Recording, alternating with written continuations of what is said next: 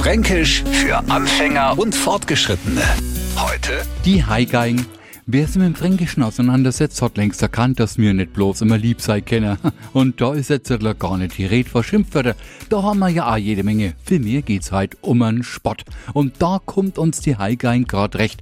Schau dir mal die Haigeigen auch klar. Der Nicht-Franke weiß jetzt nicht, wo er hinschauen soll. Und drum seinem erst einmal ein Original Haigeigen vorgestellt. Das ist ein Gestell, auf das man das Gras zum Trockner gespießt hat. Und ungefähr so ein Gestell hat auch ein Mensch, den wir als Haigeigen betiteln. Die Haigeigen, hochdeutsch Heugeige, ist also kein Instrument, sondern ein großer, klappriger, dürrer Gesell. Egal, ob Männler oder Weibler. Fränkisch für Anfänger und Fortgeschrittene. Morgen früh eine neue Ausgabe. Und alle Folgen als Podcast auf radiof.de.